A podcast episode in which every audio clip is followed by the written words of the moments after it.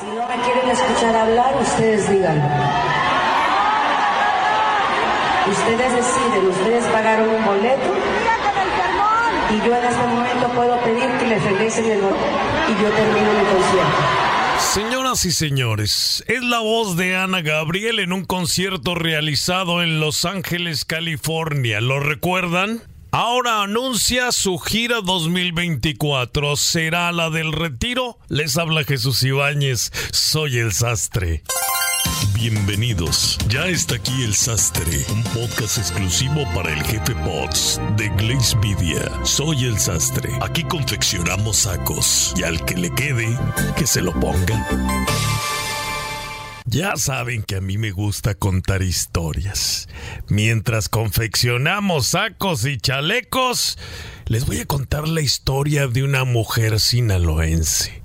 Gallona, oriunda de Guamúchil, esta población en Sinaloa, muy famosa por habernos dado a otro grande de la música mexicana, el ídolo del pueblo, Pedro Infante. Allí nació una muchachita de nombre María Guadalupe Araujo Young. A los 15 años de edad, esta muchachita se va a vivir a Tijuana. Y desde muy temprana edad empieza a cantar en bares, en hoteles, con una voz un tanto diferente, aguardientosa, que no era nada común para los artistas de aquella época y donde se manejaba mucho la imagen. Tenías que ser perfectamente hermosa para poder sobresalir dentro del ambiente artístico. Y aunque fea no era, era una cantante bajita y con una voz muy ronca y desgarradora para ser una baladista. Ella misma platica de cómo uno de los promotores de aquel entonces le prometió que le grabaría mil discos a cambio de favores corporales. Esta muchachita con ganas de tener los discos en la mano le dijo que sí, pero no le dijo cuándo. Y ya cuando los tuvo, se montó en un camión con su caja de discos, no le dijo adiós a nadie y se mudó de la ciudad dejando a su promotor plantado y con las ganas. Ella estaba convencida de que le iba a armar en grande.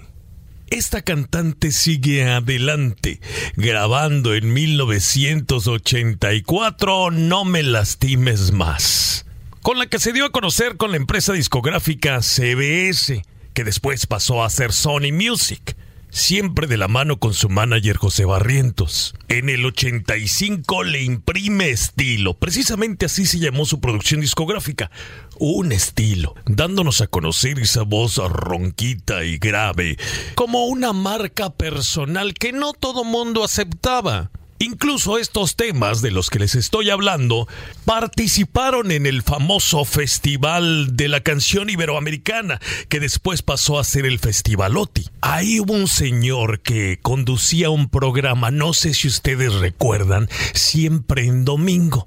Este señor Raúl Velasco le dijo, oye muchachita, compones muy bien, quizá deberías de darle por ahí porque la cantada no se te da se te da la composición.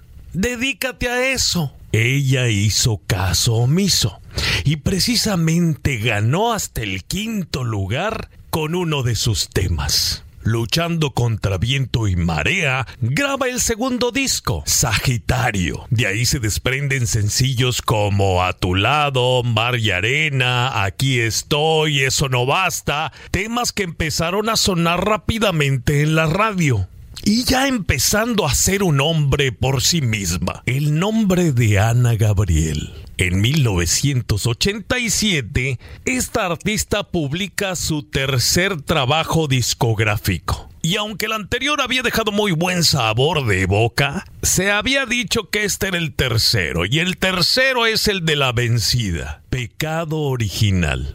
De este disco destacó el tema Hay Amor de la autoría precisamente de la cantante mexicana. Y también concursa nuevamente en el Festival OTI que se celebró en México. Ahí ganó el festival y después se va al Festival Internacional donde conquista el tercer lugar en Portugal. logrando posicionarse rápidamente en los Estados Unidos y en Billboard como una de las canciones más escuchadas del año. ¿Lo recuerda usted?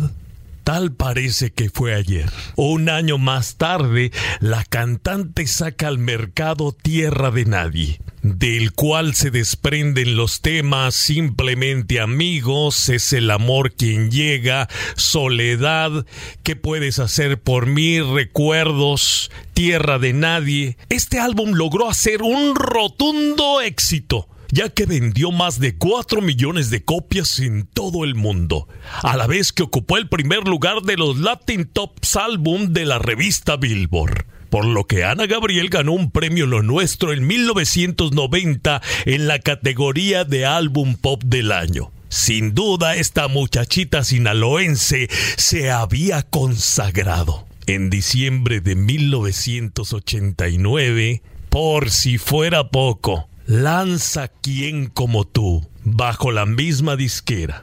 Este disco tenía 10 nuevas piezas musicales como Adiós Tristeza, Hice bien quererte, Solo quiero ser amada, pero de ahí se desprendía el título principal, ¿Quién como tú? Esta producción fue premiada como el álbum del año 1989. Ya no había vuelta atrás. México y Latinoamérica teníamos una estrella, una gran estrella. Era 1989 y María Guadalupe Araujo Young había pasado a la historia. Ya era Ana Gabriel. Desde entonces las presentaciones en vivo eran magníficas, espectaculares. Se generaba una vibra inigualable y por esta razón la artista sacó en septiembre del 90 el disco en vivo, con el que vendió más de 4 millones de copias por esta producción. Incluso hay una anécdota que me gustaría platicarles. En este disco de en vivo, Ana Gabriel saca una versión un tanto tropical de la canción Hasta que te conocí de Juan Gabriel. Cuentan que Ana Gabriel fue la que le llamó al divo de Juárez, siempre con el respeto, con la admiración que ella sentía incluso de haberse puesto el nombre de Gabriel por su gran ídolo, le pide permiso para cantar esa canción. Señor, me gustaría cantar hasta que te conocí, pero quiero pedirle permiso para hacerle algunos cambios en el ritmo. A lo que Juan Gabriel le contestó usted puede hacer con mis canciones lo que le dé su regalada gana. El resto es historia.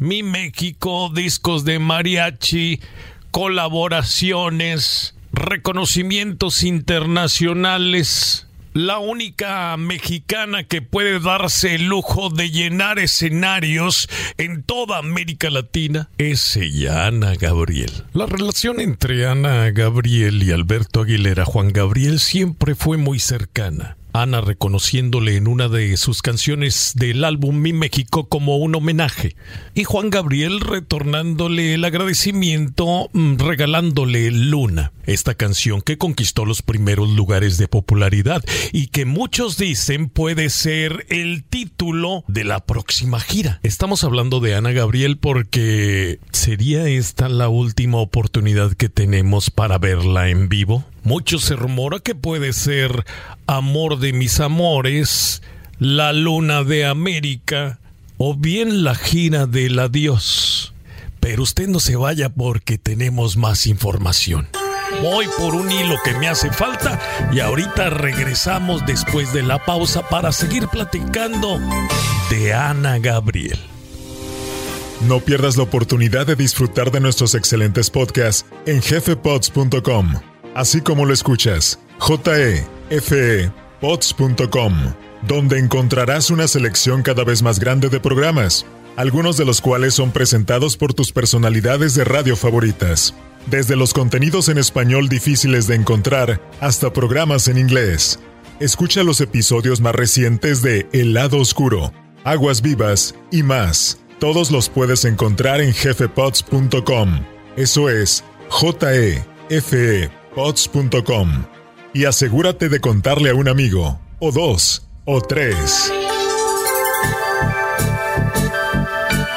Y es que ya no las hacen como antes, oiga. Los artistas de antes, sin duda alguna, Ana Gabriel vino a romper esquemas, siendo la artista femenina que aparte de ser cantante, también es compositora de casi todos sus temas. Entonces podemos decir que Ana Gabriel es sin duda alguna la artista mujer más grande de México al mundo en las últimas décadas. Sin duda. Una artista respetuosa que siempre le habla a todo mundo de usted, que en su vida personal siempre ha decidido mantenerse alejada de los chismes y fuera de los reflectores para no generar polémica en sus asuntos privados, sus asuntos personales y solamente compartiendo con su público lo que ella sabe hacer, música.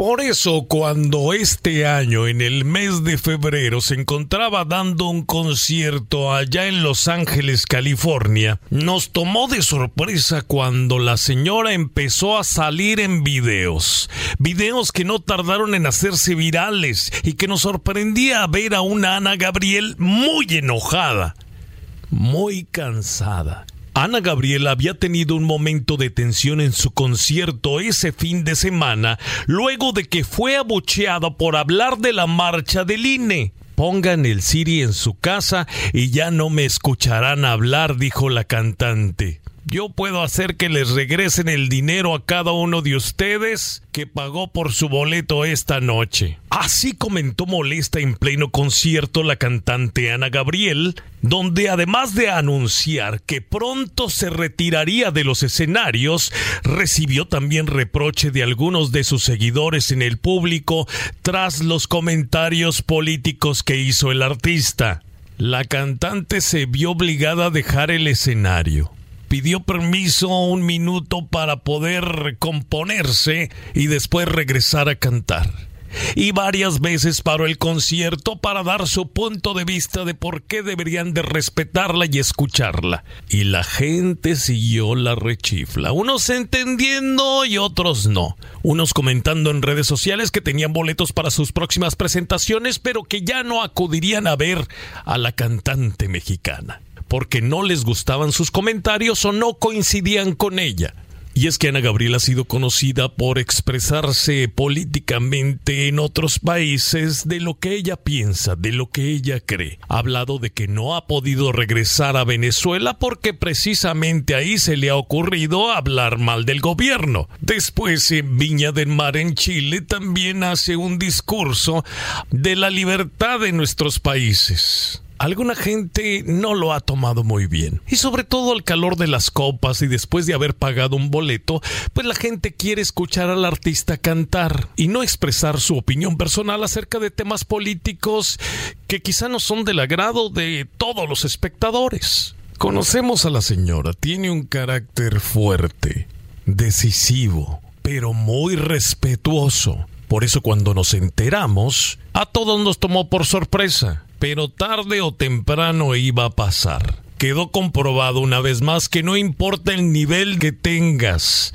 En asuntos políticos no puedes esperar que el público que gusta de tus canciones piense igual que tú o comparta las mismas ideologías políticas o religiosas. Ni siquiera del fútbol. Quizá lo que más le dolió a Ana Gabriel fue que la mayor parte del público en California era de origen mexicano y que ellos mismos le daban a conocer que no le interesaba al público esa noche su punto de vista. Más tarde Ana Gabriel se disculpó con el público con las siguientes palabras. Tengo que decirles que pronto dejaré los escenarios. Quiero estar muy lejos porque estoy cansada, porque tengo derecho a vivir.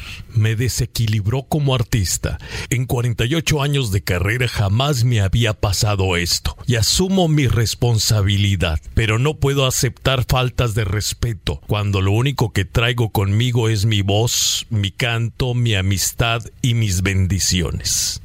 Y esas fueron las únicas declaraciones que hizo Ana Gabriel. Esto pasó en febrero. Y hace unos días precisamente acaban de anunciar la gira del 2024 en sus redes sociales. Pero ¿será la última gira? ¿Será la despedida de Ana Gabriel o debemos dejar aquel momento bochornoso en el pasado y todavía tenemos Ana Gabriel para rato?